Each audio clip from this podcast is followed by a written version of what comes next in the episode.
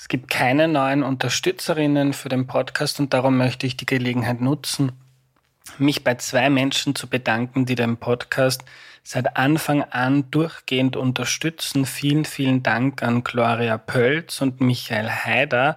Es waren die eine der ersten beiden UnterstützerInnen. Das ist so wahnsinnig großzügig. Jetzt haben wir schon 2023 und so eine Wertschätzung für meine Arbeit. Vielen, vielen Dank dafür. Wer den Podcast auch unterstützen möchte, kann das auf erklärmir.at tun.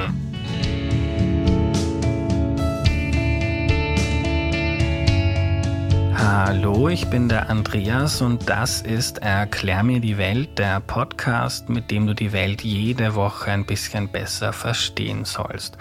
Heute machen wir einen Deep Dive in All Things Vermögenssteuer und vermögensbezogene Steuern, weil die derzeit wieder in den Medien stark diskutiert werden und worum es da geht und welche Vor- und Nachteile da die verschiedenen Steuern haben, das erklärt uns Margit Schratzenstaller. Hallo. Ja, hallo und herzlichen Dank für dein Interesse an diesen trockenen steuerpolitischen Fragen.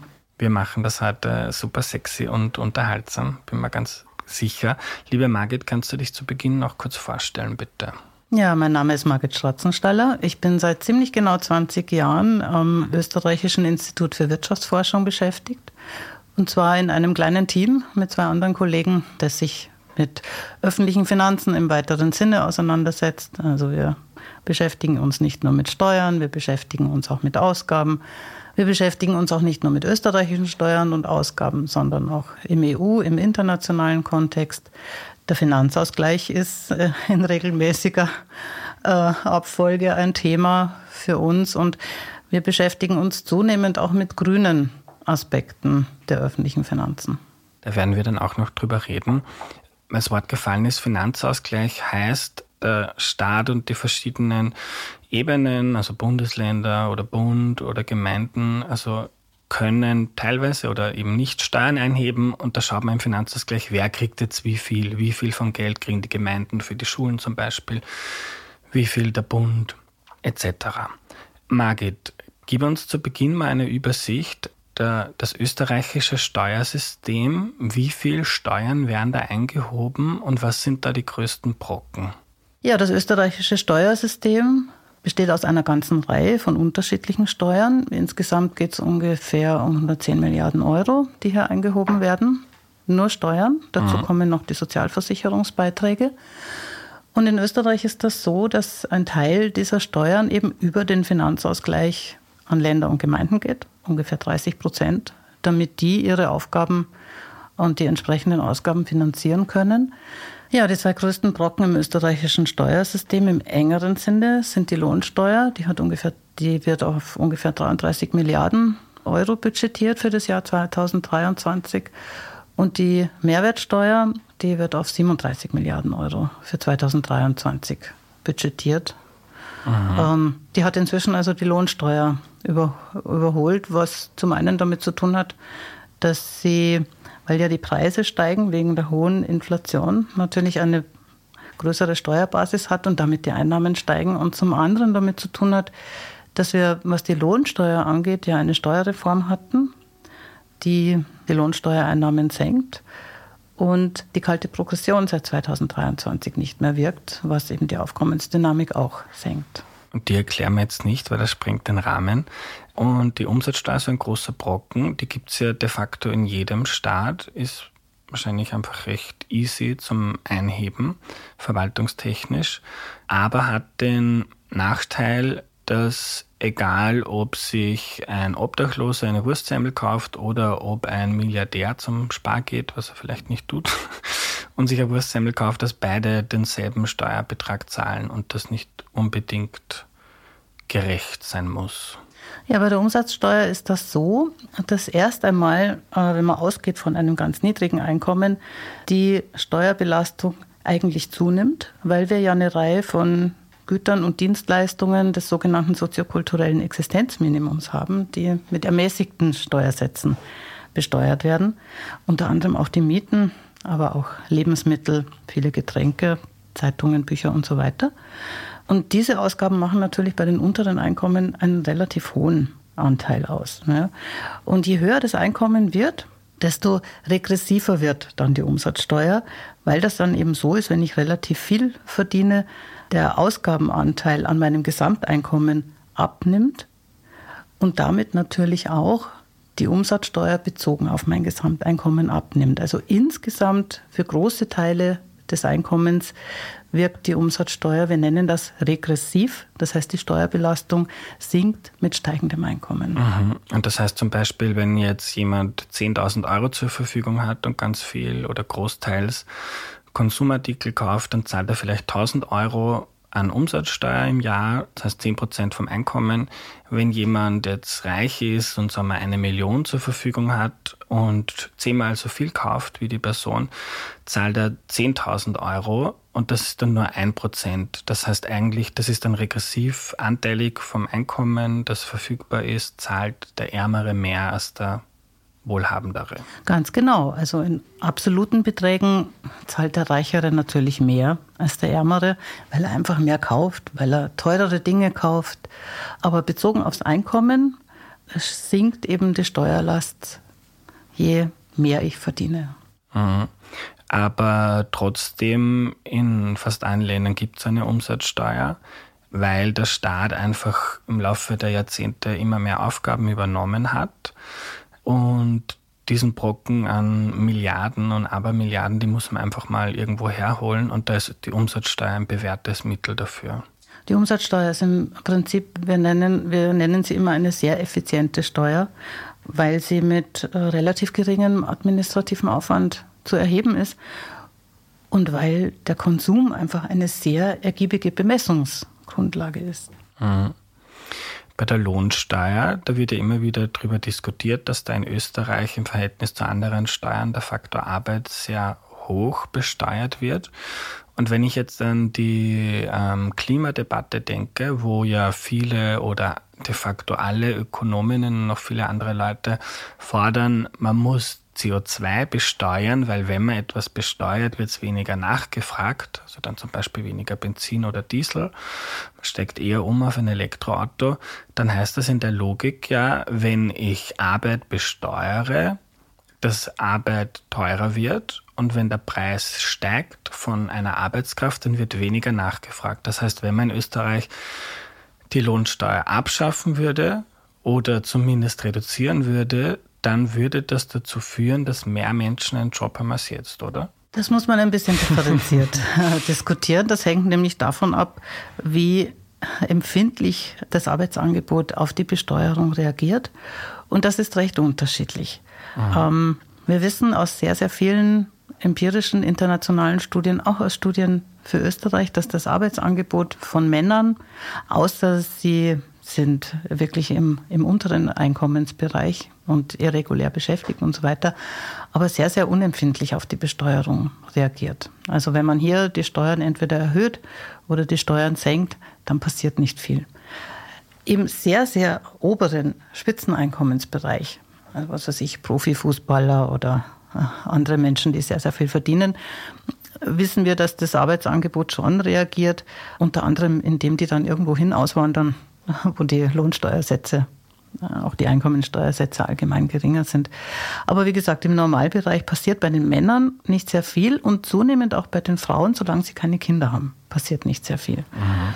Bei Frauen mit Kindern ist das anders, weil irgendeiner muss erstens auf die Kinder aufpassen und zweitens ist der Lohnunterschied zwischen Männern und Frauen immer noch so hoch in Österreich und in Österreich einfach besonders hoch, so dass die Frage, ja, äh, in vielen Paarbeziehungen relativ schnell beantwortet ist, wer denn dann auf die Kinder aufpasst. Und mhm. drittens, es immer noch an den Betreuungseinrichtungen mangelt. Viertens, an der Vereinbarkeit von Familie im Beruf, äh, Familie und Beruf in den Unternehmen. Und fünftens, auch die individuellen Einstellungen und sozialen Normen ebenso sind, dass die Frauen sind. Also lange Rede, kurzer Sinn wenn ich an der Lohnsteuer und im Übrigen nicht nur an der Lohnsteuer, sondern an den Sozialversicherungsbeiträgen drehe, dann reagiert das Arbeitsangebot der Frauen, wenn sie Kinder haben, viel, viel sensibler als das der Männer. Also es geht hier, das will ich noch ergänzend sagen, nicht nur um die Lohnsteuer, Aha. sondern es geht um die Sozialversicherungsbeiträge.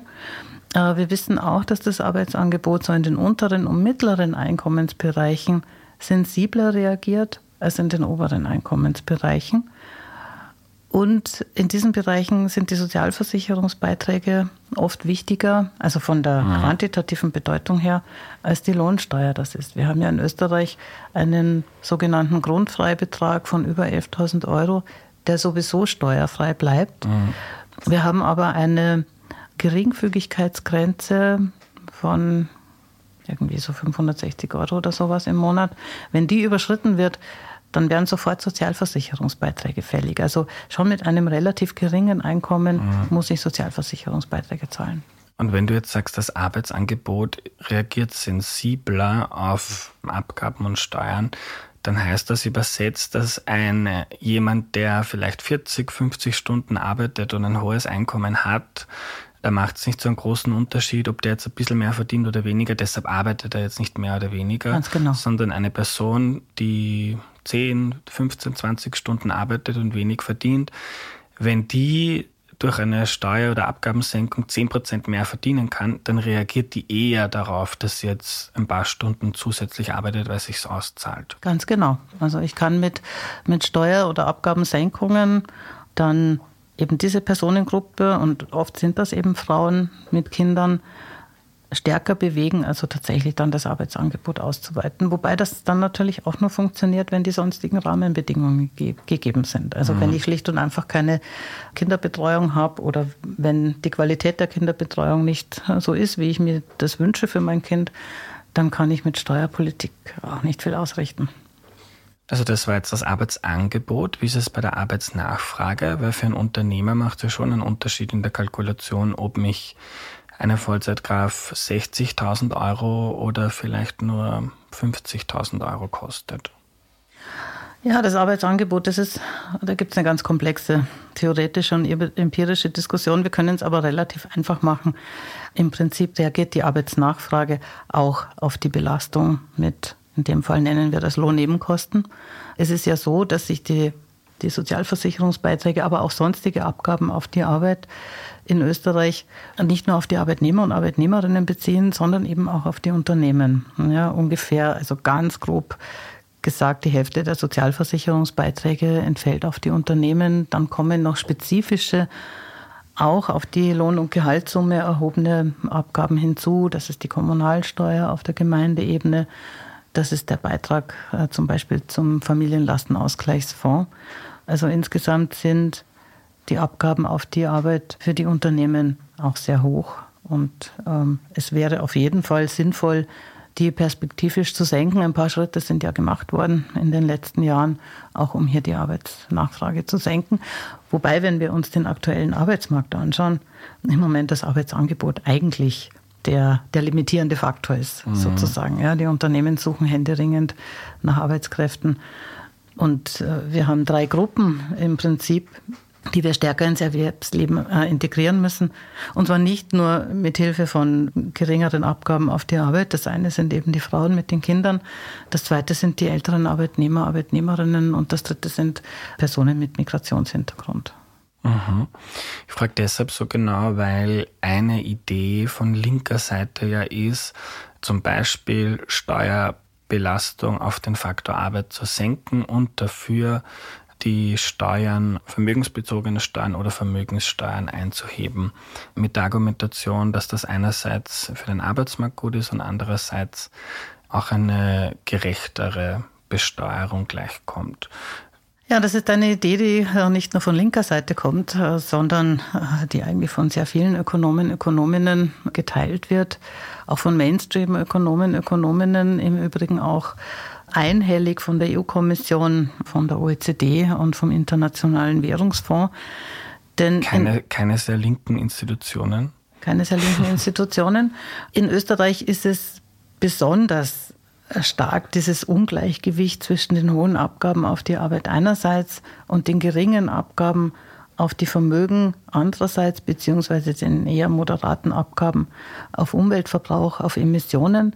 Aber es ist eigentlich in sehr vielen Ländern ein Problem, dass die, die Arbeit eben sehr hoch belastet ist, Vermögen und Umweltverbrauch eher gering belastet äh, sind. Und die Idee, eine, eine sogenannte doppelte Dividende zu erzielen, indem man die Umweltsteuern erhöht mit den zusätzlichen Einnahmen die Arbeit entlastet und damit sowohl positive Umwelteffekte erzielt als auch positive Beschäftigungseffekte, also diese berühmte doppelte Dividende. Das ist eine ganz alte Idee und da gibt es ein schönes Schlagwort, das gibt es leider nur auf Englisch und lässt sich auch nicht schön übersetzen. Ich sage es trotzdem mal, tax what you burn and not what you earn. Also verbrenne das, äh, besteuere das, was du verbrennst und nicht, was du verdienst. Und eine ähnliche äh, quasi Abgaben Umstrukturierungsidee oder ein weiterer Hebel dazu, die Abgaben auf die Arbeit zu senken, ist jene auf die Vermögen zu erhöhen und mit den zusätzlichen Einnahmen eben die Abgaben auf die Arbeit zu reduzieren. Mhm. Das würde eben aus beschäftigungspolitischer Sicht hätte das positive Effekte es würde aber auch das Abgabensystem in Österreich sozial ausgeglichener machen. Margit, als ich geboren wurde, 1990, gab es in Österreich noch eine Vermögenssteuer. Es gab noch eine Steuer auf Erbschaften und Schenkungen. Und die Grundsteuer war relativ zu dem, was ein Haus oder ein Stück Grund wert war, auch noch deutlich höher als heute. Was ist passiert seither? Ja, mit der Grundsteuer ist eine schleichende Erosion passiert. In den 70er Jahren gab es zum letzten Mal bei der Grundsteuer, also nicht die für Land- und Forstwirtschaft, sondern äh, die für private Haushalte und Unternehmen, eine sogenannte Hauptfeststellung der sogenannten Einheitswerte. Also die Einheitswerte, das ist etwas vereinfacht gesagt, das ist die Steuerbasis von der Grundsteuer. Ja? Und die wurden damals festgelegt. Und die sind seitdem so, wie sie jetzt wie sie eben damals festgelegt wurden. Die wurden nicht aktualisiert. Das heißt, die entfernen sich immer mehr vom tatsächlichen Verkehrswert. Ja, und wir wissen, die Immobilienmärkte haben sich ja recht dynamisch entwickelt. Nicht nur in den letzten Jahren, sondern auch eben langfristig. Und wir nutzen sozusagen die theoretische Steuergrundlage, die wir aus Grund- und Immobilienvermögen hätten, immer weniger aus. Ja. Und kurz das heißt dann zum Beispiel, ein Einfamilienhaus hat den Einheitswert 20.000 Euro, die Steuerbasis. Und du hast jetzt gesagt, der Verkehrswert, also wenn die, der Haushalt das veräußern würde, dann würde er vielleicht 300, 400.000 Euro bekommen. Das heißt, es wird nur ein Zwanzigstel, ein Fünfzehntel des echten Betrags besteuert. Das heißt, wie wenn ich jetzt, wenn ich 100.000 Euro verdiene und sage, okay, besteuern wir nur 5.000 bitte. Ganz genau. Also die, die Grundsteuer macht wirklich nur einen ganz, ganz kleinen Bruchteil des tatsächlichen Verkehrswertes aus vom privaten Grund- und Immobilienvermögen. Und dieser Abstand also zwischen dem Verkehrswert einerseits und zwischen den Einheitswerten andererseits erhöht sich eben immer mehr im Prinzip. Und damit haben wir eben eine schleichende Aushöhlung der Grundsteuer, die dann entsprechend wenig im Vergleich zu anderen sehr großen Steuern beiträgt. Wir hatten letztes Jahr Grundsteuereinnahmen von ungefähr 650 Millionen Euro. Ich habe vorher gesagt, die Lohnsteuer macht 33 Milliarden aus, die Umsatzsteuer macht 37 Milliarden aus. Also das sind wirklich, das sind wirklich Peanuts, also im Vergleich. Und bei der Erbschaftssteuer war das so, dass es ein Verfassungsgerichtsurteil gab 2007 da hat der Verfassungshof, der Verfassungsgerichtshof festgestellt, dass sie in der damaligen Form nicht verfassungskonform ist. Warum? Wieder wegen dieser Besteuerung der Grund- und Immobilienvermögen.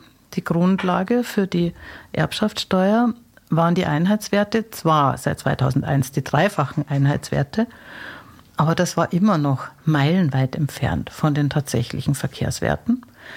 Äh, und das heißt, wenn man ein Aktienpaket hatte, wenn man Geld auf der Bank hatte, dann wurde das zum Verkehrswert versteuert bei der Erbschaftssteuer. Wenn man aber das Glück hatte, Grund- und Immobilienvermögen zu erben, dann wurde das nur zu einem Bruchteil dessen besteuert. Und da hat der VfGH gesagt, so, also entweder ihr repariert das oder, und, und wir setzen euch eine Frist dazu. Das war äh, quasi der Appell damals an die Gusenbauer Regierung oder sie muss zum August 2008 auslaufen und darf nicht mehr erhoben werden. Und die damalige Regierung hat auf eine Reparatur verzichtet und seitdem gibt es die Erbschaftssteuer nicht mehr. Und weißt du, wie das war? Konnten die sich nicht einigen oder war das der SPÖ jetzt auch nicht so ein großer, war nicht so wichtig für die? Das war eine bewusste politische Entscheidung damals. Ich kann mich erinnern, dass einige Wochen nach dieser Entscheidung Gusenbauer nach Deutschland gereist ist und der Bildzeitung gesagt hat, also Österreich sei jetzt ein noch attraktiverer steuerlicher Standort, weil es jetzt nicht mal mehr eine Erbschaftssteuer gäbe in der Zukunft. Mhm. Das ist auch ein Argument, das immer wieder gegen die Vermögenssteuer gebracht wird, dass wenn jetzt Österreich eine einhebt, die wenigsten Länder tun es noch. Spanien hat jetzt eine eingeführt mit Jahresanfang. Norwegen hat eine Vermögenssteuer und interessanterweise die Schweiz eine relativ hohe. Warum haben, hat Österreich, warum haben viele Länder die abgeschafft, die Vermögensteuer? Also erstmal zu Norwegen, Schweiz und Spanien. Spanien hatte die abgeschafft, auch die Vermögensteuer vor der Finanzkrise. Und dann sind sie aber ja, vielleicht erinnert sich der eine oder die andere daran, da in massive Turbulenzen mit den öffentlichen Finanzen und mit den sehr äh, stark gestiegenen Schulden geraten und haben dann eben ein breit angelegtes Konsolidierungsprogramm aufgelegt. Und eine dieser Konsolidierungsmaßnahmen war, dass man gesagt hat, man führt befristet die alte Vermögensteuer wieder ein. Dann hat man die ein paar Mal verlängert. Sie ist immer noch nicht endgültig sozusagen wieder eingeführt, sondern wird halt in regelmäßigen Abständen befristet. So, Norwegen, Schweiz, Spanien haben, sind, sind eigentlich die einzigen europäischen Länder, die noch eine, und auch OECD-Länder, die noch eine allgemeine Vermögensteuer einheben. Allerdings mit insgesamt relativ mäßigen Einnahmen daraus und immer wieder mit einer Diskussion eben über Ausweichmöglichkeiten, die natürlich in Spanien und der Schweiz und in gewissermaßen auch Norwegen sehr weit, sehr, sehr stark gegeben sind, weil in Norwegen nur teilweise, aber in Spanien und in der Schweiz die Steuersätze auf der regionalen Ebene festgelegt werden. Also nicht zentral, einheitlich für alle Regionen gleich oder Kantone gleich, sondern auf der regionalen Ebene. Und wir wissen aus empirischen Untersuchungen, dass da tatsächlich zu starken Ausweichreaktionen führt. Also sowohl eben was die Ansiedlung von eben Vermögensgegenständen anbelangt, als auch die, ja, die Ansiedlung von, von Wohnsitzen sozusagen. Wobei das teilweise nur wirklich reale Migration ist. Aus Spanien gibt es Evidenz dafür oder wird immer wieder beklagt, dass die Leute dann äh, quasi Scheinwohnsitze irgendwo anmelden, wo die Steuer gering ist. Aber diese, diese Ausweichproblematik hat man. In Norwegen hat man jetzt die Vermögensteuer, die vorher bei 1,1 Prozent des Vermögens gelegen hat, auf 1,3 Prozent erhöht. Und da gibt es jetzt gerade eine ganz wilde Diskussion darüber, dass eben 30 Billionäre und Multimillionäre eben angekündigt haben, deswegen das Land zu verlassen, was äh, in einer Zeitung habe ich gelesen, genauso viel ist wie in den letzten 13 Jahren davor. Also man hat einfach immer wieder diese Diskussionen und auch den entsprechenden politischen Druck. Was davon jetzt wirklich real ist, mhm oder was eben Behauptungen, Androhungen sind, das ist schwer in der Empirie nachzuweisen. Man hat eben viel anekdotische Evidenz, also irgendwie irgendein großer Multimillionär wandert dann eben irgendwo aus in die Schweiz und macht das also mit großem Getöse und mit Begleitung der Medien und so weiter. Wir wissen aber tatsächlich, dass also zumindest äh, quasi im, im, im nationalen Rahmen, wenn solche Steuern regional festgelegt werden, also wenn es Steuersatzunterschiede gibt, dass doch Migration und eben solche Ausweichreaktionen doch recht umfangreich sind. Wir mhm. wissen das aus der Schweiz, wir wissen das aber auch aus Spanien. Mhm. Und war das auch einer der Gründe oder der Grund, warum Ende der 80er, Anfang der 90er Jahre viele Länder gesagt haben, wir schaffen die ab? Das war ganz sicher einer der Gründe. Also es gab noch eine Reihe von anderen Gründen, aber das war ganz sicher einer der Gründe. Also zum einen sind die Grenzen zunehmend weggefallen in der EU, haben sich die Kapitalmärkte integriert und zum anderen hatte man, man keine adäquaten Kontrollmöglichkeiten, gerade über die Grenzen hinweg. Wie gesagt, Österreich hatte noch ein sehr striktes Bankgeheimnis, einige andere Länder auch.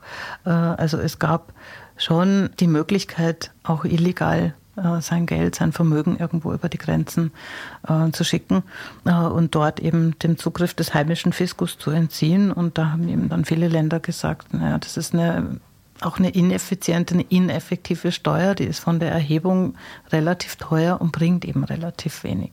Mhm. Heute wäre das vermutlich schon ein bisschen besser oder einfacher für den Staat nachzuvollziehen, wo jetzt wie viel Geld ist. Naja, jein. Ähm, es ist ein bisschen einfacher, aber es ist, gibt natürlich immer noch viele Lücken. Ja? Und mhm. solange wir kein, wenn man jetzt auf Europa das Ganze bezieht, kein europäisches Vermögensregister haben, solange wir keinen grenzüberschreitenden Informationsaustausch über Vermögensgegenstände, den wir ja haben, über Kapitaleinkünfte in der EU inzwischen haben, ist es eben, ist es tatsächlich schwierig. Also mhm. im nationalstaatlichen Rahmen allgemeine Vermögensteuern einzuheben, das halte ich für, für relativ schwierig. Mhm. Das ist auch was Thomas Piketty, ein französischer Ökonom, der da sehr lautstark für Vermögensteuern eintritt, fordert so eine globale Koordinierung für eine Steuer, ja, was auch schwierig ist, aber genau dieses Problem lösen sollte. Reden wir ein bisschen über die Vermögensteuer, bevor wir noch auf die anderen Steuern kommen vermögensbezogene Steuern. Das ist ja immer eine Nettovermögenssteuer. Das heißt, wenn ich mir jetzt, ich habe 100.000 Euro Eigenkapital, das stecke ich in ein Haus, nehme einen Kredit für 300.000 Euro, besitze ich da ein Haus um 400.000 Euro, Schulden habe ich 300.000, das heißt, mein Vermögen ist 100.000 Euro. Und eine Umsatzsteuer ist einfach einzuheben, weil man einfach schauen kann, wie hoch sind die Erlöse eines Einzelhandels Ah, und dann drauf 10, 20, je nachdem, Prozent Steuer fertig. Vermögenssteuer ist dann, vielleicht hat die Person auch noch, also nicht, einen Picasso hängen oder irgendwo noch einen Grund, einen Wald oder besitzt gehört 10% noch von einem Familienunternehmen, das nicht an der Börse notiert. Das heißt, was das genau wert ist, ist schwierig. Das heißt, das fair und korrekt zu berechnen, ist aufwendig und mühsam. Genau, das ist einer der Gründe, weshalb man der Vermögensteuer nachsagt, wobei es relativ wenig empirische Evidenz gibt, aber ein bisschen was gibt schon, dass die Einhebung im Vergleich zu anderen Steuern doch relativ aufwendig ist. Also dass die administrativen Kosten, und zwar nicht nur für den Fiskus, sondern auch für den oder die Steuerpflichtige relativ hoch sind weil man eben dieses leidige Bewertungsproblem hat. Ja, man muss in regelmäßigen Abständen, vielleicht nicht jedes Jahr, aber doch alle paar Jahre sollte man das dann doch tun, damit man also möglichst nahe an, an, an realistischen, tatsächlichen Werten ist, diese Bewertung eben durchführen die ist einfach, wenn ich ein Aktienpaket habe. Ja, da macht das die Börse für mich. Die ist auch noch relativ einfach, wenn ich sonstige Finanztitel habe, wenn ich ein Bankkonto habe, äh, wo ich mein Geld geparkt habe. Aber die wird halt schon schwieriger, wenn es um Grund- und Immobilienvermögen geht. Und wenn ich dann auch noch sämtliche anderen Vermögensgegenstände, also Kunstgegenstände oder teure Autos und so weiter mit einbeziehe, dann wird das Ganze relativ aufwendig zu bewerten und zum Zweiten zum Kontrollieren. Also wird dann auch schwer. Natürlich kann ich kontrollieren, äh, ob der Steuerpflichtige sein Haus angegeben hat ja, äh, oder so. Oder gibt's, da gibt es ein Grundbuch und da gibt es äh, irgendwelche Datenbanken, da kann der Fiskus zur Not dann drauf zugreifen. Aber das mit den Kunstgegenständen, da wird es dann schon schwieriger. Ja? Also wenn, dann müsste man solch eine allgemeine Vermögensteuer mit bestimmten Ausnahmen machen.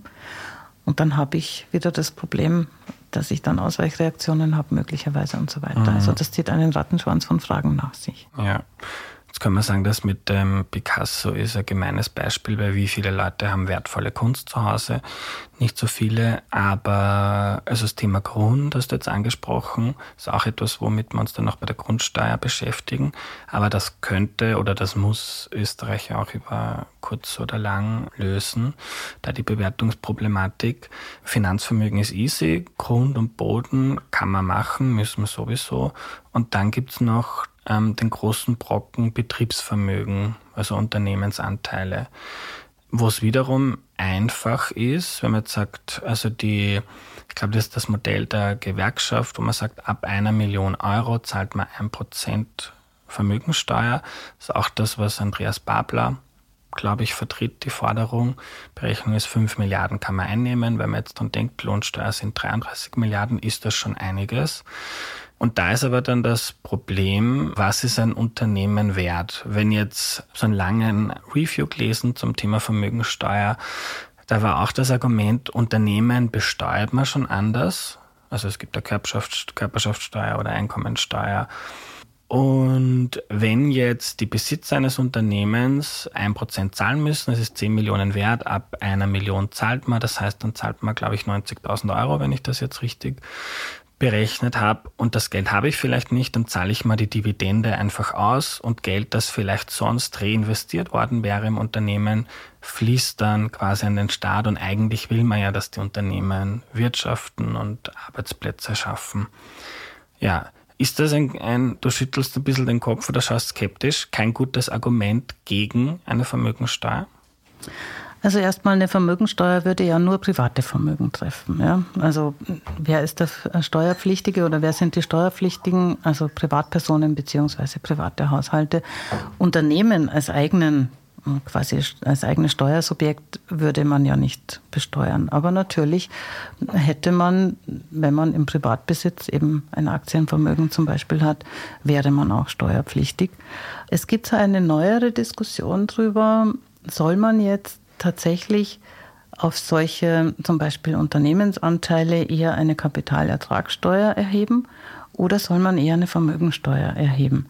Und es gibt einen, eine, eine Gruppe von Ökonomen, Ökonominnen, die sagen, eigentlich ist so eine Vermögensteuer, die immer anfällt, egal ob ich Gewinne erwirtschafte oder nicht, eigentlich eine gewisse Produktivitätspeitsche, weil sie zwingt eben den Besitzer von, solcher, von solchen Vermögen, sich umzuschauen nach Anlagemöglichkeiten, die möglichst viel Rendite bringen, weil ich dann bezogen auf die Erträge, die ich habe, ja, relativ wenig zahle, weil die Vermögensteuer ist ja, die bezieht sich ja auf diesen, auf den Wert von diesen zum Beispiel Aktienpaketen. Ja. Und die ist ja immer gleich. Wenn ich aber jetzt meine Finanzvermögen so investiere, dass ich möglichst hohe Erträge habe, dann habe ich eine relativ geringere Belastung. Das heißt, Aha. ich habe einen Anreiz, mein Vermögen dort zu investieren, wo es möglichst produktiv ist und wo es möglichst viele Erträge erbringt. Umgekehrt, und da haben wir so einen ganz einen klassischen Zielkonflikt, finde das ganz interessant, zwischen Gleichheit, Gerechtigkeit, wenn man so will, einerseits und Effizienz andererseits, hat eine Kapitalertragssteuer natürlich den Vorteil, wenn ich möglichst hohe Erträge erwirtschafte, ist meine Leistungsfähigkeit höher, zahle ich höhere Kapitalertragssteuern. Das kann die Vermögensteuer nicht leisten. Also ich habe da so einen Konflikt zwischen Effizienz einerseits und Steuergerechtigkeit andererseits. Mhm. Und bei dem Beispiel, wo die Gewinne nicht groß sind oder vielleicht gar nicht vorhanden, oder auch jetzt bei einem privaten Haus, das vielleicht in, das man schon lange besitzt in der Familie, das im Speckgürtel ist von Wien oder irgendwo bei einem See, das sehr viel wert ist, aber eigentlich die Person, die drin wohnt, ist jetzt sonst nicht unbedingt vermögend und hat keine großen Einkommensströme, da gibt es dann öfter das Problem, dass man illiquide ist. Also man ist zwar reich, weiß jetzt auch nicht, wie viele Menschen das dann wirklich betreffen würde, aber man ist zwar ähm, Papier reich und wenn man es verkaufen würde, ist man reich, aber solange man nur das Unternehmen besitzt, das vielleicht wenig Gewinne abwirft oder keine, oder ein schönes Haus oder ein kleines Schlösschen, dass man dann jedes Jahr 10.000, 20, 30.000 Euro Steuern zahlen muss, aber eigentlich gar nicht viel Cash zur Verfügung hat? Also erstens bin ich mir nicht sicher, wie hoch diese Gruppe, also wie groß diese Gruppe tatsächlich wäre. Und das Zweite ist, wenn man so eine allgemeine Vermögensteuer wieder einführen würde, wo ich eben sowieso skeptisch bin, aber wenn man das täte, dann äh, müsste man das sowieso mit hohen Freibeträgen machen. Man will ja mit so einer allgemeinen Vermögensteuer im Übrigen ebenso wie mit einer Erbschaftssteuer, über die werden wir vielleicht noch reden, ja nicht die unteren und die mittleren Einkommen auch nicht den Mittelstand treffen, sondern tatsächlich sehr hohe Vermögen. Man hätte auch mit einer allgemeinen Vermögensteuer und mit großzügigen Freibeträgen trotzdem immer noch eine hohe potenzielle Bemessungsgrundlage und hohe potenzielle Einnahmen, weil ja die Vermögen nicht nur in Österreich, aber auch in Österreich und besonders in Österreich sehr, sehr ungleich verteilt sind. Sind ja letzte Woche veröffentlicht worden die neuesten Zahlen von der Europäischen Zentralbank, auch für Österreich, die zeigen, dass die Vermögensungleichheit gerade im sehr hohen Vermögensbereich noch einmal zugenommen hat seit der letzten Erhebung. Und die Erhebungen werden seit 2010 gemacht. Das ist jetzt die vierte Erhebung. seit 2010 wir eine zunehmende Konzentration im oberen Vermögensbereich haben. Ja. Und von daher sollte man also solchen möglichen Problemen begegnen, indem man einfach großzügige Freibeträge macht, mhm. indem man die übrigens auch anpasst. Stichwort Inflation gibt auch so etwas wie Vermögensinflation.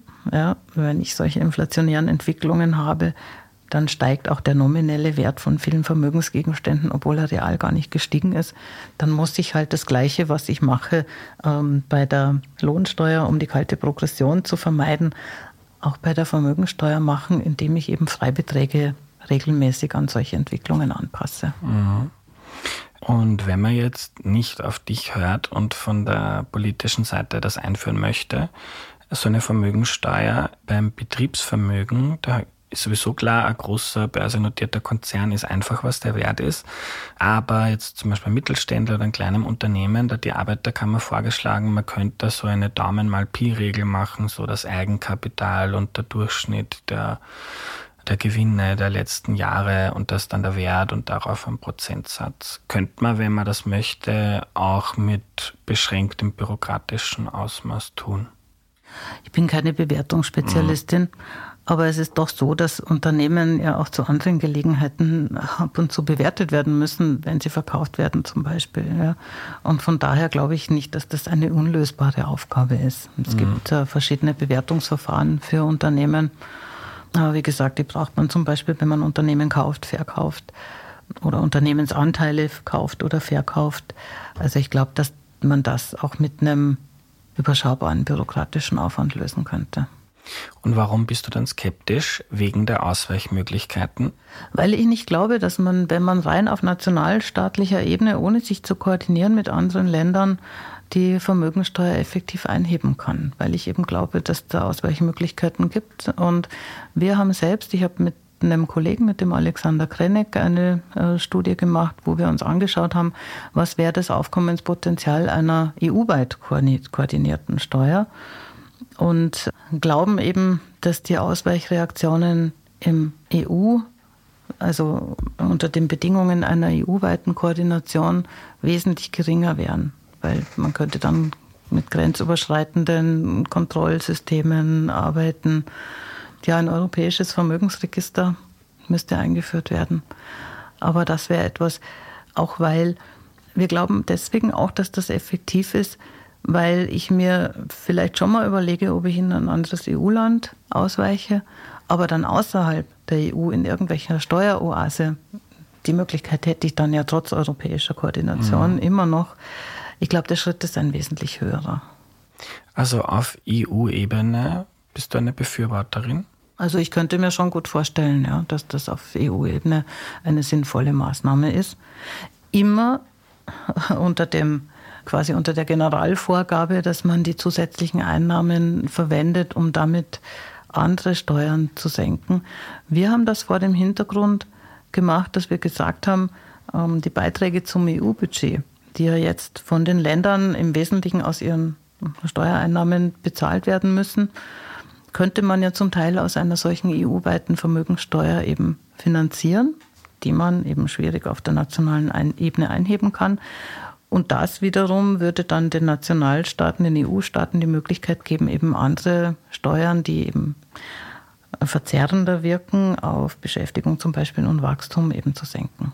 Aha. Also quasi so einen, einen EU-weiten Abgabenstrukturreformansatz, wenn du so willst. Aha.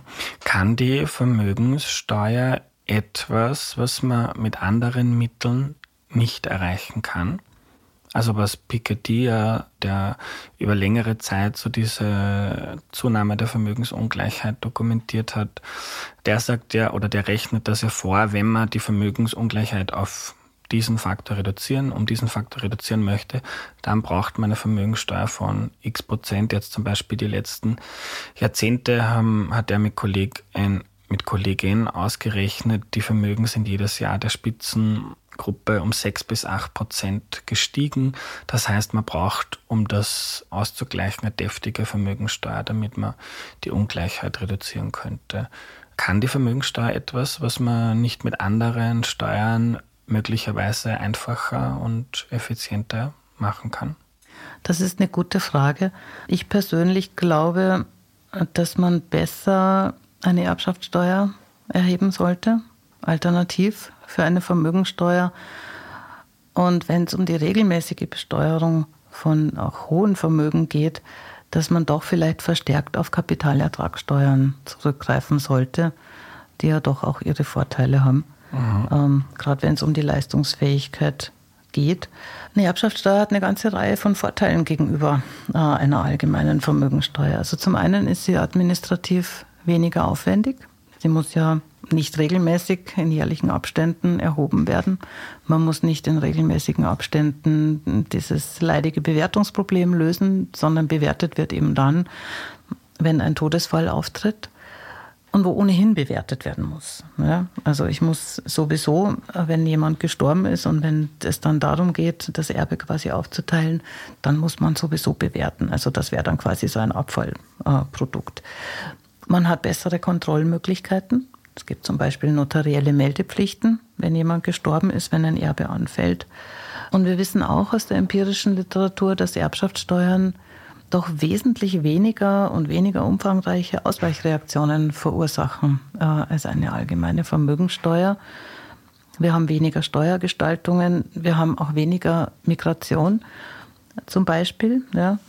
Und das hat unter anderem damit zu tun, dass die Vermögensteuer regelmäßig anfällt, also viel spürbarer ist für die Steuerpflichtigen, sie also quasi regelmäßig erinnert werden, dass sie diese Steuer zahlen müssen und damit auch einen Anstoß haben, sich zu überlegen, also wie können sie sie vermeiden.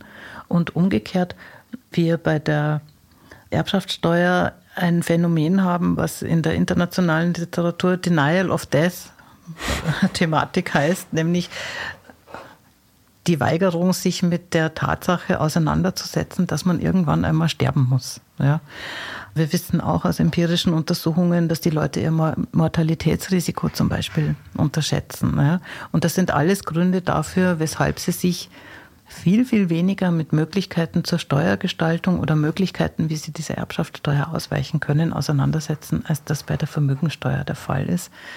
Das heißt, auch wenn wir, also vor dem Hintergrund äh, einer, einer effizienteren Steuergestaltung und zu überlegen, ist eine allgemeine Vermögensteuer besser oder eine Erbschaftssteuer besser. Auch aus Effizienzgesichtspunkten her hat eine Erbschaftssteuer doch deutliche Vorteile.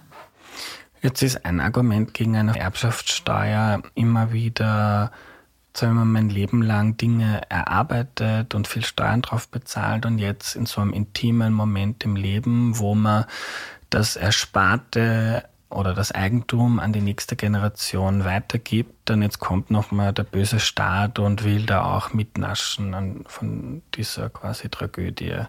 Was hältst du von dem Argument? Das ist ganz sicher einer der Gründe, weshalb eine Erbschaftssteuer wesentlich weniger beliebt ist als Vermögensteuern. Es gibt eine Reihe von Umfragen, jetzt jüngst äh, in Österreich, aber wir wissen das aus der Literatur, das ist in anderen Ländern genauso dass die Erbschaftssteuer eine relativ unpopuläre Steuer ist. Und das eine Argument ist eben, dass man sagt, das ist ein sehr schlimmes Ereignis. Und wenn quasi der Staat dann auch noch davon profitiert, also das finden die Leute, das lehnen viele Leute ab. Zum Zweiten hat man so ein, das ist auch ein ganz altes Motiv, Bestreben, das Vermögen gerade in der engeren Familie zusammenzuhalten. Und zum Dritten haben viele Leute die Befürchtung, dass sie tatsächlich erbschaftssteuerpflichtig werden könnten, dass sie also zu denen gehören könnten, die einer Erbschaftssteuer äh, unterliegen würden, obwohl sie, obwohl sie geringe Erbchancen haben, obwohl sie geringe Erbschaften zu erwarten haben. Und das hat oft damit zu tun, dass man erstens seine eigene Position innerhalb der Vermögens- und, und Erbschaftschancenverteilung nicht gut einschätzen kann. Und zweitens ähm, dass Erbschaftssteuerregelungen oft so komplex sind, dass die Leute sie nicht verstehen und dann automatisch irgendwie einfach Befürchtungen haben, mhm. sie fallen darunter, obwohl das gar nicht, gar nicht der Fall ist. Man kann all diesen Gegenargumenten mit einer geeigneten Ausgestaltung begegnen. Also dieses, dieses Argument oder diese Befürchtung, man würde darunter fallen, obwohl man nicht so, so viel zu erwarten hat, dem kann man begegnen. Und da gibt es auch empirische Untersuchungen dazu, indem man den Leuten Informationen darüber gibt. Also erstens, wie ungleich ist die Vermögensverteilung? Wo befinden sie sich überhaupt in dieser Pyramide? Wie wirken bestimmte Modelle einer, einer Erbschaftssteuer? Wen betreffen die überhaupt? Und dann zeigt sich eben, dass viele Leute gar nicht betroffen wären. Und das andere, also dieses Argument, dieses, dass man versucht, das Vermögen in der Familie zusammenzuhalten, gerade in der engeren Kernfamilie zusammenzuhalten, dem kann man mit relativ großzügigen Ausnahmeregelungen für Erbschaften zwischen eben Ehepartnern oder Partnern, Partnerinnen oder zwischen Eltern und Kindern auch begegnen. Also das ist eine Frage der Ausgestaltung. Mhm. Und man könnte auch sagen, wenn man dafür dann die Einkommensteuern oder Abgaben auf für ärmere Schichten senkt, dann heißt das im Laufe der Jahrzehnte kann man sich eigentlich viel mehr sparen und dann bei den Erbschaften zahlen, die quasi wirklich reichen, der Unternehmen erben oder viel Grund, die sind, also eigentlich hat man in Summe was davon, weil man auch entlastet werden kann. Ganz sicher, das ist ein ganz wichtiger Punkt, den du da ansprichst, den habe ich vergessen zu erwähnen. Natürlich ist es auch wichtig für die Leute zu wissen, was wird eigentlich mit den zusätzlichen Einnahmen gemacht. Und die Steuerwiderstände sind doch relativ größer, wenn man sagt, naja, das fließt einfach in den Staatshaushalt, damit erhöht der Staat allgemein seine Ausgaben, als wenn man sagt, man nimmt diese zusätzlichen Einnahmen und entlastet eben gerade die unteren und mittleren Arbeitseinkommen. Da ist auch so ein bisschen ein Leistungsgedanke natürlich auch dahinter, weil in vielen Fällen Erbschaften oder bedeutende Teile von hohen Erbschaften eben tatsächlich leistungslos zufließen, ohne dass der oder diejenige dann etwas auch gemacht hat dafür. Und auf der anderen Seite Arbeitseinkommen eben ab einer relativ geringen Höhe eben schon abgabenpflichtig werden. Mhm. Im Übrigen weiß man auch aus der Empirie, dass Erbschaften negative Arbeitsanreize haben können. Das heißt auch aus so einer Beschäftigungs- oder Effizienzperspektive haben Erbschaftssteuern einen Vorteil, wenn sie das eben diese negativen Arbeitsanreize entsprechend abdämpfen. Und das Argument der Doppelbesteuerung, das gibt es ja zum Beispiel auch, wenn ich jetzt immer niedrige Einkommen habe, die besteuert wurden, oder ich zumindest Abgaben drauf zahle, wenn ich dann in den Supermarkt gehe und was kaufe, wird es auch wieder besteuert. Also das ist nicht ist nicht der einzige Fall. Das ist eine sehr gute Frage. Das hängt ein bisschen davon ab, wie die Erbschaftssteuer ausgestaltet ist. Es gibt zwei Modelle. Das eine ist eine sogenannte Erbanfallsteuer. Das heißt, da zahlt der Erbe, die Erbin. Und das andere ist eine Nachlasssteuer. Das heißt, da zahlt derjenige, der oder die vererbt. Mhm. Bei dieser bei dieser äh, Erbanfall, bei dieser Erbnachlasssteuer ist es natürlich offensichtlich, dass hier eher eine Doppelbesteuerung gegeben ist, weil ich habe mein Vermögen gebildet und habe da schon eben entweder Lohnsteuer oder ich habe Einkommensteuer, Kapitalertragssteuer drauf gezahlt. Da kann man schon in gewisser Weise von einer Doppelbesteuerung reden. Jetzt sind aber gerade die europäischen Steuersysteme zum allergrößten oder Erbschaftssteuersysteme zum allergrößten Teil als Erbanfallsteuern ausgestaltet. Das heißt, die Sphäre desjenigen, der vererbt und desjenigen, der erbt, die sind getrennt und für den Erben oder die Erbin ist das tatsächlich ein zusätzlicher Zufluss ähm, an finanziellen Mitteln, der tatsächlich auch die Leistungsfähigkeit stärkt und damit ähm, ohne eine Doppelbesteuerung beim Erben auszulösen, auch tatsächlich begründet, weshalb es angemessen ist, das auch zu besteuern. Und die Vermögenssteuer gibt es nur in wenigen Ländern. Erbschafts- und Schenkungssteuern sind deutlich häufiger. Erbschafts- und Schenkungssteuern sind deutlich häufiger. Es sind 19 EU-Länder, die noch eine Erbschaftssteuer haben. Gibt es ja auch in anderen OECD-Ländern. Wobei man schon auch sagen muss, sie erbringen relativ geringe Einnahmen und im Zeitablauf längerfristig gesehen, auch gemessen an der Wirtschaftsleistung bzw. gemessen an den Gesamtabgabeneinnahmen, nimmt ihre Bedeutung ab. Was nicht damit zu tun hat, dass die Erbschaften nicht zunehmen, ganz im Gegenteil. Also wir haben ja so eine gegenläufige Entwicklung. Der Spiegel quasi der zunehmenden Vermögensbestände und Vermögenskonzentration ist ja, dass auch die Erbschaften zunehmen vom Volumen her und die Erbschaften, äh, die Erbchancen sich immer ungleicher verteilen. Also das ist nicht der Grund, weshalb Erbschaftssteuern immer weniger einbringen, sondern das ist aufgrund von Befürchtungen, dass die Leute eben auswandern oder irgendwelche Ausweichreaktionen stattfinden oder auch aufgrund von Lobby-Einflüssen ne, es immer mehr Ausnahmeregelungen gibt, die nationale Erbschaftssteuersysteme mhm. dann natürlich auch zu einem gewissen Grad auch aushöhlen. Und wenn man die jetzt in Österreich wieder einführen möchte, von welchem sinnvollen Rahmen sprechen wir da im internationalen Vergleich? Wie viel Prozent wird hm. da besteuert oder könnte man das besteuern? Das ist eine sehr schwierige Frage. Wenn man sich international äh, Erbschaftssteuersysteme anschaut, und wir haben da kürzlich so eine ausführliche Übersicht dazu gemacht, dann sieht man, dass die sehr, sehr unterschiedlich sind. Ja, also alleine was die Steuersätze anbelangt. Das geht also von 4 bis 8 Prozent bei Italien äh, bis zu einem sehr progressiv ausgestalteten Satz für Frankreich bis zu 50, 60 Prozent in der Spitze. Die Erbschaftssteuersysteme unterscheiden sich danach, welche Personengruppen privilegiert behandelt werden, welche von der Erbschaftssteuerpflicht ausgeschlossen werden.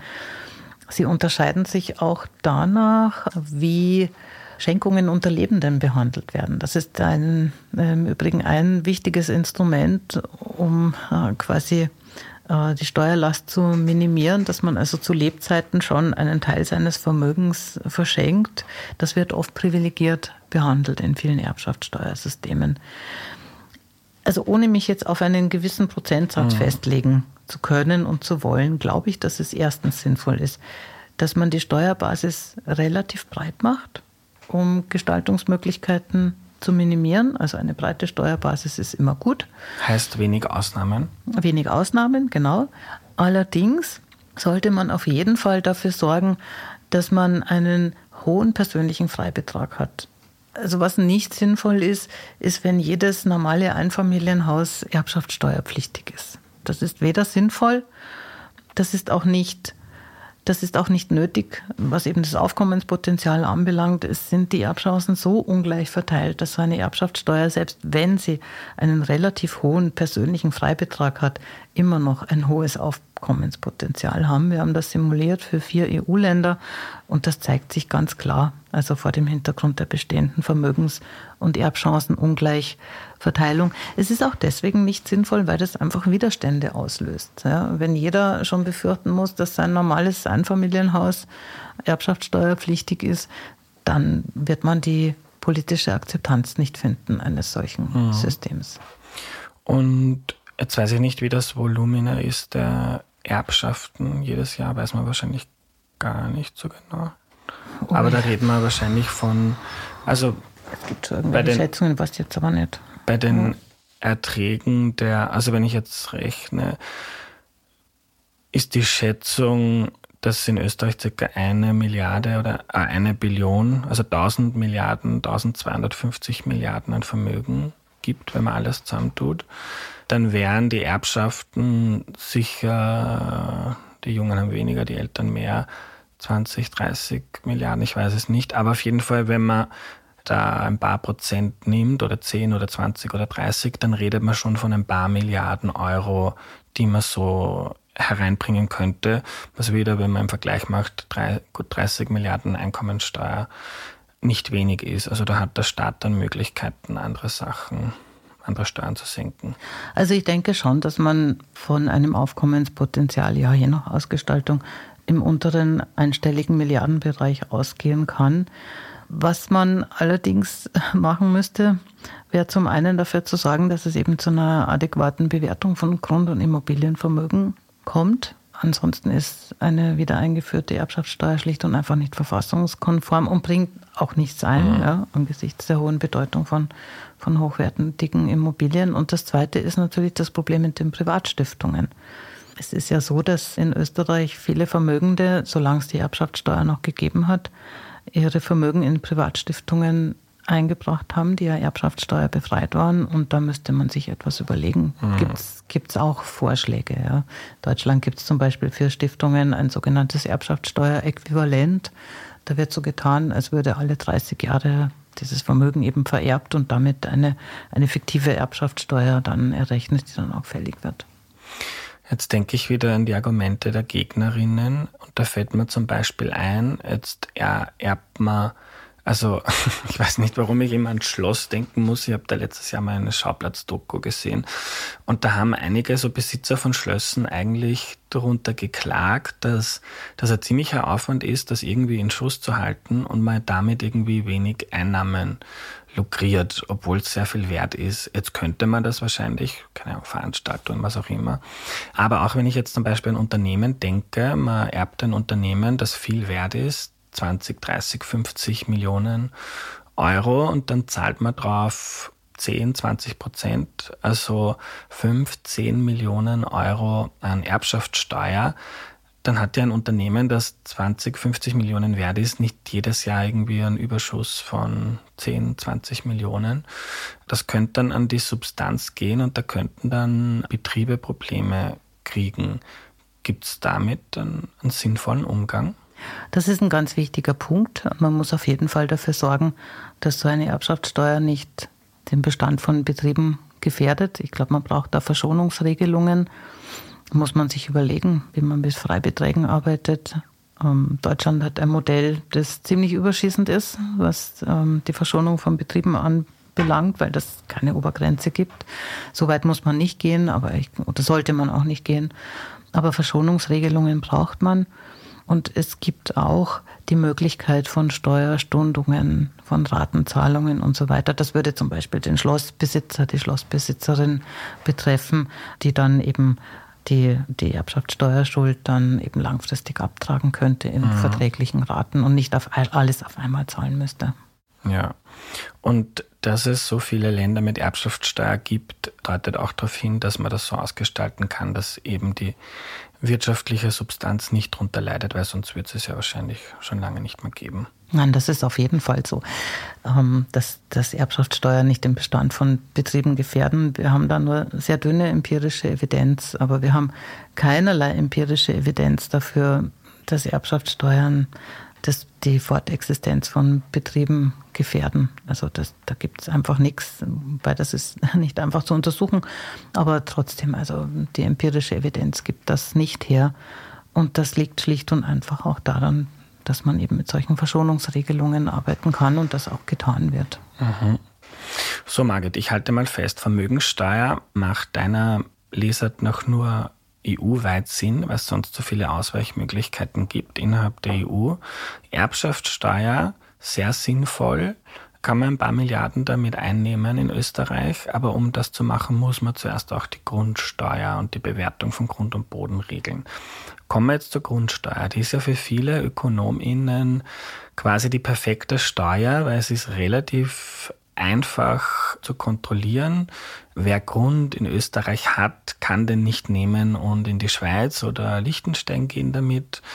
Und die Schäden, die man oder die Anreize, die man verändert durch die Steuer, sind relativ niedrig. Weil wenn ich jetzt Arbeit hoch besteuere, dann gibt es vielleicht weniger Nachfrage nach ähm, Arbeitskräften und weniger Jobs. Aber wenn ich Grund besteuere, dann hat man nicht zu befürchten. Natürlich muss man Land- und Forstwirtschaft dann immer anders behandeln. Aber so für die Haushalte richtet man keinen großen Schaden an damit, außer dass halt manche Leute mehr Steuern zahlen müssen.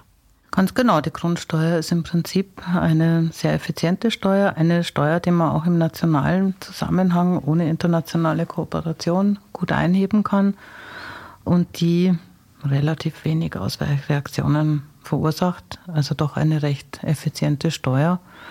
Und ich denke schon, dass wir in Österreich darüber nachdenken sollten, diese Grundsteuer stärker zu nutzen. Es hätte im Wesentlichen zwei Vorteile. Zum einen würde es die Gemeindefinanzautonomie stärken. Die Einnahmen aus der Grundsteuer gehen ja an die Gemeinden, die dann eben über eine neben der Kommunalsteuer eine zweitige, zweite sehr ergiebige Einnahmequelle verfügen würden. Und zum Zweiten kann man mit den zusätzlichen Einnahmen eben die Abgaben auf die Arbeit senken. Also auch hier rede ich wieder nicht über, über zusätzliche Einnahmen für zusätzliche Ausgaben, sondern tatsächlich eine, ein Pfeiler gewissermaßen oder eine Säule in einem umfassenden Abgabenstrukturreformkonzept. Und diese veralteten Einheitswerte für private Haushalte, da gibt es ja schon verschiedene Vorschläge von Expertinnen, wie man das ähm, ohne zu hohen bürokratischen Aufwand quasi ins Jahr 2023 und dann laufend abgedatet machen kann. Kannst du darüber mal erzählen, wenn man das jetzt machen möchte, politisch, wie würde man das angehen, sinnvollerweise? Ja, ich bin keine Bewertungsspezialistin, mhm. von daher kann ich zum Detail nicht viel sagen. Aber es gibt verschiedene Datenbanken, zum Beispiel Verkaufspreise für bestimmte Gemeinden und so weiter, mhm. aus denen man quasi auf denen man Bewertungsverfahren aufbauen könnte. Und eben im Jahr 2023, das war das richtige Stichwort, wo die Digitalisierung und die Automatisierung auch schon so weit fortgeschritten ist, denke ich, dass man das mit vertretbarem administrativen Aufwand hinbekommen sollte, dass man solch ein Bewertungsverfahren auch tatsächlich umsetzt. Mhm. Ich bin auch kein Bewertungsexperte, aber ich habe ein bisschen was durchgelesen und darum erzähle ich kurz, was für Vorschläge es gibt. Einmal vom WIFO, von der WU, vom KDZ, das sogenannte Grazer Modell, wo man dann, wo es nicht um die Baukosten geht, also nicht was auf dem Grund steht, sondern nur den Grund, wenn ich das richtig verstanden habe. Und da macht man ein bis 20 Stufen. Stufe 1 heißt, das ist ganz wenig wert, Stufe 20, das ist viel wert. Das heißt, man muss nicht alles individuell, also man holt sich nicht einen, einen, einen Gutachter, der jetzt für deinen Grund das schätzt, sondern die Gemeinde macht das dann wahrscheinlich nach Katastralgemeinden, wie, welche Kategorie ist das, wie sind da die Verkaufspreise, wenn es wenig aktuelle Preise gibt, dann schaut man in Nachbargemeinden, man schätzt das circa ein und die Gemeinde legt das dann fest. Ähm, und das kann man dann auch einfach valorisieren, also jedes Jahr mit der Inflation zum Beispiel erhöhen. Und dann hat man dieses Problem nicht mehr, dass die Einheitswerte sehr niedrig sind und der Verkehrs-, der Marktwert sehr hoch ist. Und dann gibt's vom Gemeinde- und Städtebund einen Vorschlag, das Altlengbacher Modell, auch wieder für die Katastralgemeinden, wo man, glaube ich, in Zusammenarbeit mit dem Bund gewisse äh, Stufen festlegt, schaut sich wieder an den Durchschnitt der Verkaufspreise, da auch. Die Baukosten pro Quadratmeter in der Gegend den Durchschnitt und dann natürlich schaut man, wie alt oder neu ist das Gebäude und das wird man dann valorisieren, also an die Inflation anpassen mit einem Regionalindex, also wie in diesem, wie entwickeln sich in dieser Region die Immobilien und Grundpreise. Und was ich ganz spannend finde, ich habe einen Policy Brief der NEOS gelesen. Weiß nicht, wie verlässlich die Daten sind, aber es wirkt nicht unplausibel, dass der Wert des Grundvermögens sich in Österreich Jahr 2005 waren es 180 Milliarden Euro und im Jahr 2021 waren es schon 446 Milliarden Euro. Also wer Grund besitzt, ist vermögender geworden, aber zahlt nicht wirklich oder zahlt eigentlich eher weniger reale Grundsteuer als damals. Ja. Also das könnte man politisch, wenn man möchte, lösen. Hast du eine Idee, was für ein, ein Volumen ist da realistisch bei einer, bei einer Grundsteuer? Auch ein paar Milliarden, weil jetzt sind es, glaube ich, 650, hast du gesagt. Ja, das ist auf jeden Fall so, wenn man, also es gibt keine aktuellen Schätzungen dazu, wie stark die Einheitswerte von den tatsächlichen Verkehrswerten, den Marktwerten abweichen. Als ich mir das vor 15 oder 20 Jahren zum ersten Mal angeschaut habe, da gab es auch schon veraltete Schätzungen, da hieß es irgendwie immer so 10 bis 20, also 1, 1 zu 10 bis 1 zu 20. Das muss jetzt sehr, sehr viel mehr mhm. äh, sein natürlich. Also das Potenzial ist sehr hoch, das denke ich schon. Äh, man muss ein bisschen aufpassen, dass man das sozialverträglich gestaltet. Also zum einen ist es ja schon auch so, dass dann zumindest ein Teil der Grundsteuer auf die Mieten überwälzt werden wird. Und wir wissen, dass die Ausgaben für die Mieten eben für die unteren Einkommen einen höheren Anteil ausmachen als für die oberen Einkommen. Und zum Zweiten ja, muss man, auch, muss man auch aufpassen, dass man eben Eigenheimbesitzer, Besitzerinnen, 50 Prozent der Haushalte in Österreich leben in Eigenheimen, eben auch nicht über Gebühr belastet. Da gibt es dann Vorschläge, zum Beispiel vom IWF, der dann sagt, da kann man mit gestaffelten Steuersätzen zum Beispiel arbeiten. Also tatsächlich nicht mit einem einheitlichen Tarif, sondern mit einem progressiven Tarif, der also mhm. bei, je nachdem, wie hoch der Wert ist, mit zunehmendem Wert dann eben höhere Steuersätze anwendet. Das wäre so eine, eine Möglichkeit. Die Neos haben in dem Papier dann ausgerechnet, also wenn der Einheitswert von so einem Einfamilienhaus am Land 20.000 Euro beträgt, dann zahlt man da, das ist jetzt auch schon gestaffelt, kommt man auf 136 Euro im Jahr, die Grundsteuer fällig ist. Das heißt, selbst wenn man den Faktor 10, 20, 30 anwendet, dann kommt man auf 1000 bis 3000 Euro. Und jetzt kann man es dann noch weiter sozialverträglicher machen.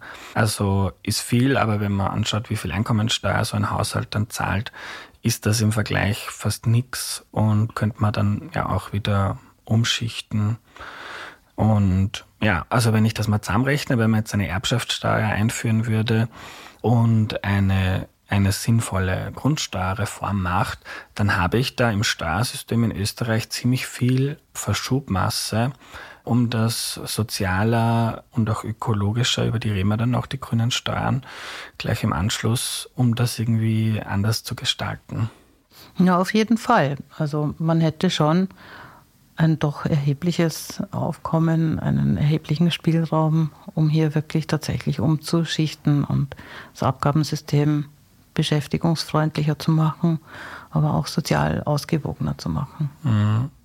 Jetzt wird bei der Grundsteuer auch immer wieder von einer Ökologisierung gesprochen, nämlich indem man zum Beispiel sagt, unbebautes Land, für das zahlt man mehr Steuer als für ein Stück Grund, wo ein Haus draufsteht, weil ja ein großes Problem ist in der Flächenwidmung und in der Zersiedelung, dass ich glaube so 20 Prozent der, des gewidmeten Baulands ist unbebaut und wenn jetzt Familien, also weil man das vielleicht irgendwann mal umgewidmet bekommen hat, und das aufhebt für die Kinder oder für deren Kinder und dann steht da 30 Jahre lang zentrumsnah ein Grundstück leer und die Gemeinde muss neu widmen, damit andere auch ihr Eigenheim bauen können und das ist dann weiter draußen und so wird zersiedelt und ist ökologisch schädlich. Wäre das eine Möglichkeit, um so die Grundsteuer zu ökologisieren? Das ist eine sehr gute Frage. Die Regierung hat ja letzte Woche ihre Flächennutzungsstrategie vorgelegt, um das wirklich alte Problem endlich in den Griff zu kriegen, dass in Österreich der Flächenverbrauch sehr, sehr hoch ist und, und die Dynamik irgendwie kaum abnimmt, obwohl man sich das eigentlich seit 20 Jahren auf die Fahne geschrieben hat. Und es gibt natürlich sehr, sehr viele andere Instrumente, die da auch gefordert sind und sehr viele andere Maßnahmen. Aber ich glaube schon auch, dass steuerliche Instrumente wirklich wichtig sind.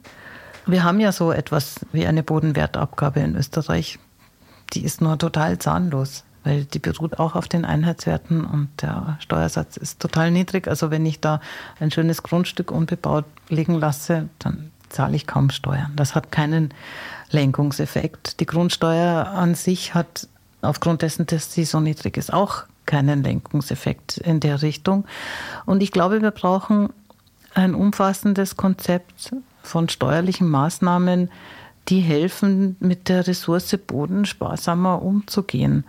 Und zwar nicht nur mit der Ressource Boden, sondern auch mit bestehenden Gebäuden. Wir haben Leerstand, wir haben Zweitwohnungen, die eben zum größten Teil nicht genutzt werden.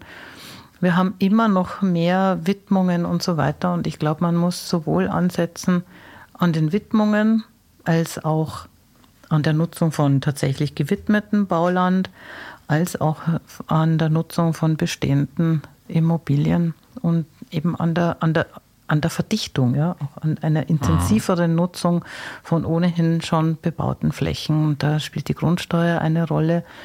Aber ich glaube, man sollte da auch über weitere Instrumente noch nachdenken. Widmungsabgabe fällt mir da spontan ein oder Instrumente wie Zweitwohnsitzabgaben, Erschließungsabgaben gibt es schon in einigen Bundesländern, die eben dafür sorgen sollen, dass man insgesamt mit der Ressource Boden viel, viel sorgsamer umgeht, als man das in Österreich tut. Mhm. Und Widmungsabgabe heißt, wenn die Gemeinde mir ein Stück Agrarland zu, also Grünland zu Bauland umwidmet, dann zahle ich oder die Gemeinde?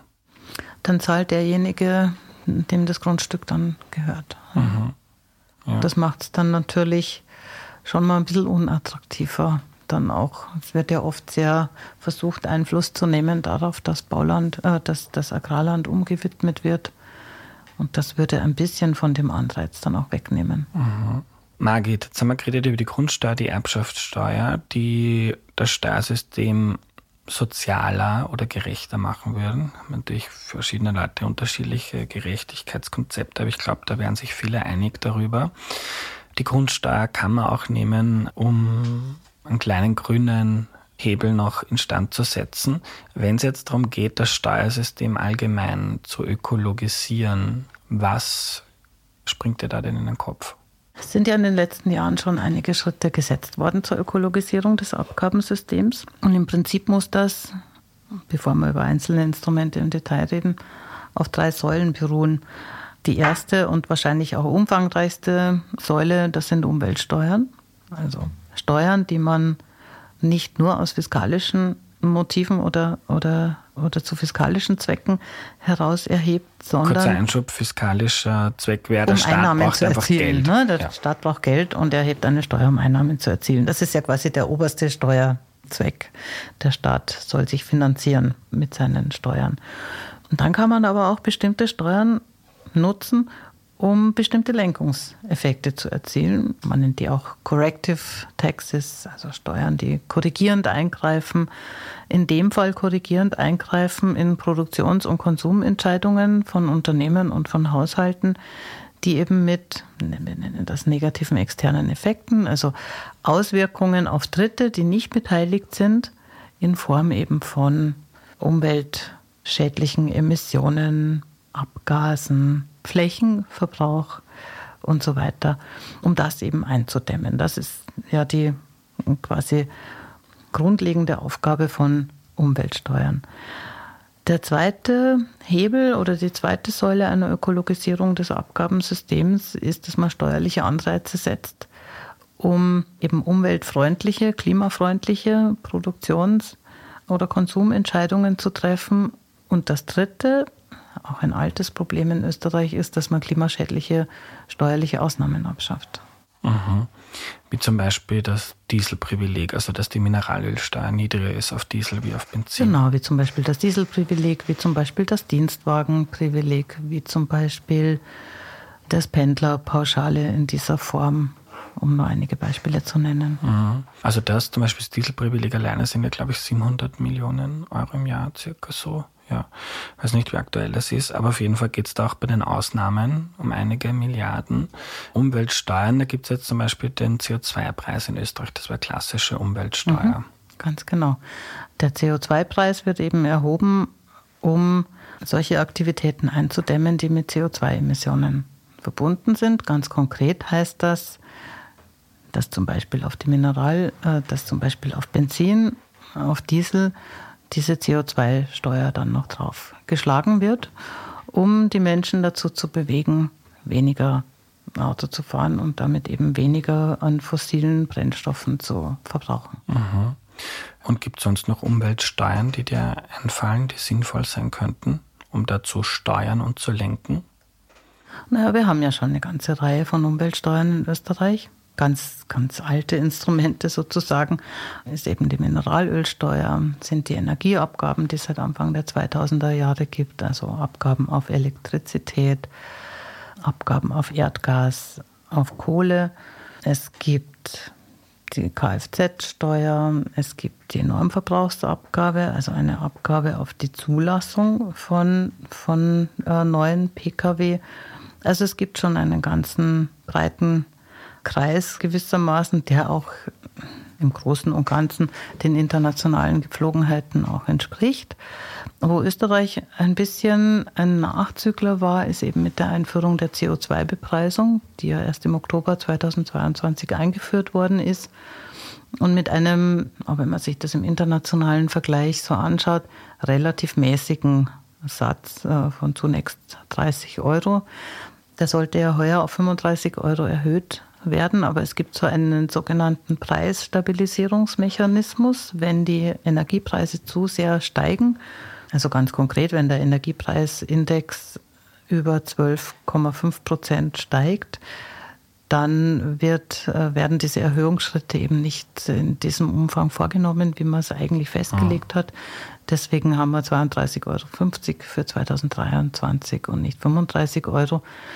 Im internationalen Vergleich ist das ein relativ mäßiger Preis, soll erhöht werden auf 55 Euro. Das ist auch gut, Also das gefällt mir an der österreichischen Konstruktion, dass man in mehreren Schritten erhöht. Bis 2030, oder? Oder bis wann? Bis 2025. Bis 2025 mhm. Äh, sollen wir bei mhm. 55 Euro sein. Und dann ist dann sowieso die Frage, ja, wie überführt man das dann ins europäische Emissionshandelssystem? Aber das ist wieder ein anderes, mhm. ein anderes Thema. Also diese schrittweise Erhöhung ist gut, weil man den Haushalten und den Unternehmen Zeit gibt, die Gelegenheit gibt, sich anzupassen. Allerdings ist der Einstiegspreis und ist auch dieser Erhöhungspfad nicht sehr ambitioniert. Mhm. Aber wenn ich das jetzt zusammennehme und die Grundsteuer und die Erbschafts- und Schenkungssteuer wieder einführe oder reformiere, plus ich schaffe als Regierung diverse Steuerprivilegien für umweltschädliches Verhalten ab und erhöhe andere Umweltsteuern, dann habe ich in Summe ein Reformpaket, das eine zweistellige Milliardensumme in Bewegung setzen könnte, je nachdem, wie man es macht, aber auf jeden Fall etwas mit, also das wird über kurz oder lang Österreich zu einem etwas anderen Land machen, also zum grüneren, gerechteren. Wie realistisch ist das? Das ist eine gute Frage. Ich glaube, angesichts der Problematiken, denen wir gegenüberstehen, ist es im Moment so realistisch wie überhaupt noch nie. Also wenn wir uns anschauen, wie hoch die Klima oder wie dringend die Klimaproblematik ist, wenn wir uns auch anschauen, eben ja, belegt durch die neuesten Studien der Europäischen Zentralbank, dass doch auch die Vermögensungleichheit zunimmt, dann kann ich mir schon vorstellen, dass die Chancen im Moment einfach höher sind, als sie, als sie es gewesen sind wir als, als Wirtschaftsforscher, Forscherinnen wünschen uns natürlich immer so den großen Wurf, ja, eine große Reform, die dann alles auf einmal löst. Ich bin lang genug im Geschäft, dass mir auch klar ist, dass es diesen großen Wurf, dass das unrealistisch ist, darauf zu hoffen. Aber es wäre doch nicht ganz unrealistisch, darauf zu hoffen, dass man sowas in mehreren Schritten umsetzt. Mhm. Ich würde zum Schluss noch einen kurzen Exkurs mit dir machen. Ich habe mal ein Buch von Thomas Frank gelesen, einem Ökonomen, der da schreibt über kollektiv irrationale Konsumentscheidungen, die individuell rational sind. Was heißt das? Vergleicht das mit einem Sportstadium. Wenn ich mehr sehen möchte, stehe ich auf, dann sehe ich mehr individuell schlau, kollektiv, aber nicht, weil der hinter mir sieht, sieht nichts oder der vor mir möchte auch mehr sehen, dann stehen alle und wir sehen genauso viel wie vorher, aber dafür müssen wir jetzt stehen. Und der beschreibt das, dass das in äh, vielerlei Hinsicht auch in unseren Entscheidungen, jetzt in wie viel unseres Geldes geben wir für ein Haus aus, wie groß ist die Hochzeit, das neue Superauto mit neuen Gadgets oder die neuesten Geräte, die, der, deren Wert oft relativ ist. Also Statussymbole können per Definition immer nur gleich viel Status abwerfen. Und individuell ist es vielleicht schlau in manchen Milieus, dass ich immer eine schönere Wohnung oder mehr Geld für Wohnung ausgebe oder für ein, ein Auto, weil dann habe ich mehr Ansehen, aber die anderen reagieren und machen dasselbe und man ist dann quasi in so einem endlosen Wettstreit um Status, der ineffizient ist kollektiv, weil vielleicht könnte man auch weniger arbeiten oder das Geld für was anderes Schönes ausgeben. Und der hat in dem Buch dann geschrieben, das war das erste Mal, dass ich davon gehört habe, eine Möglichkeit, um das, um das zu bremsen, ist eine komplette Steuerreform und ein Umstieg auf eine progressive Konsumbesteuerung und sagt, es ist eigentlich auch gar nicht so schwer. Man schaut sich am Ende des Jahres an, wie viel hat die Person verdient und um wie viel hat sich dann dessen Erspartes verändert und dann weiß man, wie viel der konsumiert hat. Und für den Mindestkonsum gibt es gar keine Steuern und dann je nachdem, wie viel mehr, also je mehr man so Luxusobjekte kauft, desto mehr zahlt man dafür Steuern. Klang auf den ersten Blick eigentlich schlau. Ja, das ist eine alte, ein altes Konzept. Also das ist kein neuer Vorschlag. Mhm. Ich bin da, ich, ich bin da, glaube ich, ein bisschen altmodisch. Ich bin aufgewachsen mit einer, mit einem Konzept von Steuersystemen, die sagen, es gibt im Prinzip drei Grundlagen, drei große Steuerbasen sozusagen. Das eine ist Einkommen, das zweite sind Vermögen und das dritte sind Konsum. Alle drei sollten ausreichend genutzt werden, ausreichend im Sinne von ausreichend fiskalischen Erträgen, zunehmend äh, und, und auch traditionellerweise ausreichend im Sinne von mit beizutragen für einen sozialen Ausgleich, Vermögen, ja, und ausreichend, ja, auch im Sinne, es hat einen gewissen Charme, aber man muss das zu Ende denken. Ich bin nicht sicher, ob man ausreichend Einnahmen damit erzielt. Das ist das eine, was mir spontan als Einwand einfällt. Und das Zweite ist schon auch, das würde auch bedeuten, dass man zum Beispiel die Vermögen völlig außen vor lässt. Ja, und auch das würde mir eigentlich nicht gefallen. Ich glaube, wir müssen, ich habe grundsätzlich meine Skepsis mit diesen Vorschlägen, die so einfach klingen. Und mhm. ich glaube, das ist zu einfach. Und ich glaube, wir sollten eines eine Lehre daraus ziehen, genau wie aus der Diskussion über Flat Taxes, ja, Einheitssteuern. Unsere Abgabensysteme sind sehr komplex und sie sind zu komplex und die Leute verstehen sie nicht mehr. Und das ist auch ein, ein demokratiepolitisches Problem und verursacht auch zunehmend Steuerwiderstand. Wenn ich nicht mehr verstehe, warum ich wie viele Steuern zahlen muss und wofür, dann habe ich auch immer weniger Motivation, ähm, das zu tun. Ich glaube, wir müssen unsere Steuersysteme vereinfachen weniger komplex machen. Und ich glaube, wir sollten aber trotzdem, also gerade auch die Umweltproblematik, die ist so komplex, dass wir verschiedene, verschiedene Instrumente brauchen. Das kann ich alles nicht machen, wenn ich so eine einfache progressive mhm. Konsumsteuer mache. Also diese, ich habe immer so ein bisschen natürlich einen Konflikt zwischen Komplexität einerseits und zwischen verschiedenen auch Lenkungseffekten, die ich erzielen will, andererseits. Ja, und da muss ich eine gute Balance finden. Liebe Margit, danke für deine Zeit. Vielen Dank für die Einladung, war sehr spannend.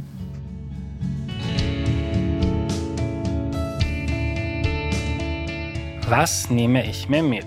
Wahnsinnig viel. Eine Vermögensteuer hat gegenüber einer Erbschaftssteuer viele Nachteile. Sie ist mühsamer und aufwendiger zu erheben, sowohl für den Staat als auch für die, die betroffen sind, weil sie jedes Jahr fällig ist, führt sie eher dazu, dass die Leute ausweichen, also zum Beispiel steuerlichen Wohnsitz ins Ausland verlegen und wenn sie Sinn macht, dann nur EU-weit. Und weil Vermögen immer wichtiger werden und die Konzentration sehr stark ist, kann das durchaus sinnvoll sein, da entgegenzuwirken mit einer EU-weiten Vermögensteuer. Wie realistisch die ist, ist wieder eine andere Sache. National ist es sinnvoll, jetzt auf eine Reform der Grundsteuer zu setzen, weil ein Grundstück nicht ins Ausland verlagert werden kann und weil Wohlhabende natürlich mehr Grund besitzen als Ärmere, logischerweise hat sie eine ähnliche Verteilungswirkung wie eine Vermögensteuer. Wenn die Grundsteuer reformiert ist, dann könnte man auch wieder eine Erbschaftssteuer einführen und mit den Einnahmen dann ärmere Haushalte und Lohneinkommen entlassen. Das wäre auf jeden Fall sozial eine sehr sinnvolle Reform. Wenn du die heutige Folge gut fandest, dann habe ich noch einen Tipp für dich, um mehr über unser Wirtschaftssystem zu lernen. In Folge 123 wird die Marktwirtschaft erklärt von der WU-Professorin Bettina Fuhrmann.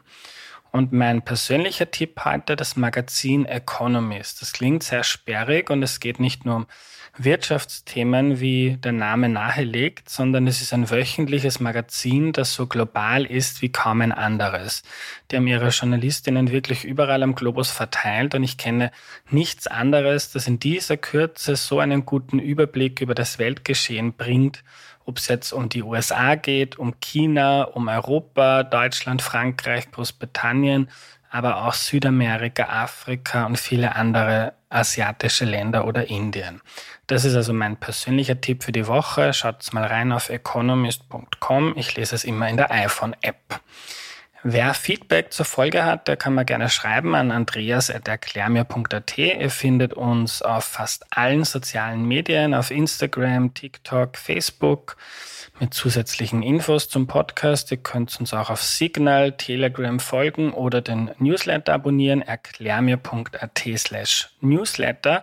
Dort verschicke ich jetzt auch ab und zu drei Tipps von Andreas, so Tipps, die ich auch hier im Podcast erwähne, zusammengefasst werden. Also wenn ihr Filmtipps, Bücher, ähm, Magazintipps oder generell spannende Dinge, die mir so einfallen, regelmäßig in eure Inbox bekommen möchtet, dann abonniert den Newsletter auf erklärmir.at slash newsletter. Wenn du den Podcast magst, dann denk bitte darüber nach, ob du ihn nicht mitfinanzieren möchtest. Das ist essentiell für die Zukunft des Podcasts. Es geht auf erklärmir.at und eine Möglichkeit, uns zu unterstützen und gleichzeitig einen coolen Pulli, ein T-Shirt oder ein Jutebeutel von Erklär mir, Erklär mir die Welt zu haben, ist, indem du mal im Merch-Shop vorbeischaust auf erklärmir.at. Shop ist auch immer ein cooles Geschenk für Fans von HörerInnen von Erklär mir die Welt zum Geburtstag. Danke dafür. Auch ein großes Dank an die Menschen, die hier mitarbeiten, an Valentina Pfadner, Patricia Albertini, an Missing Link, Audio Funnel und DoMotion. Nächste Woche kommt eine grandiose Folge zum Dirndl und zur Tracht. Wo kommen die her? Wo kommt die Tradition wirklich her und wie konservativ oder weltoffen ist so ein Dirndl jetzt wirklich? Gexit Hostmann ist da und erklärt. Bis dahin wünsche ich euch eine gute Zeit, euer Andreas.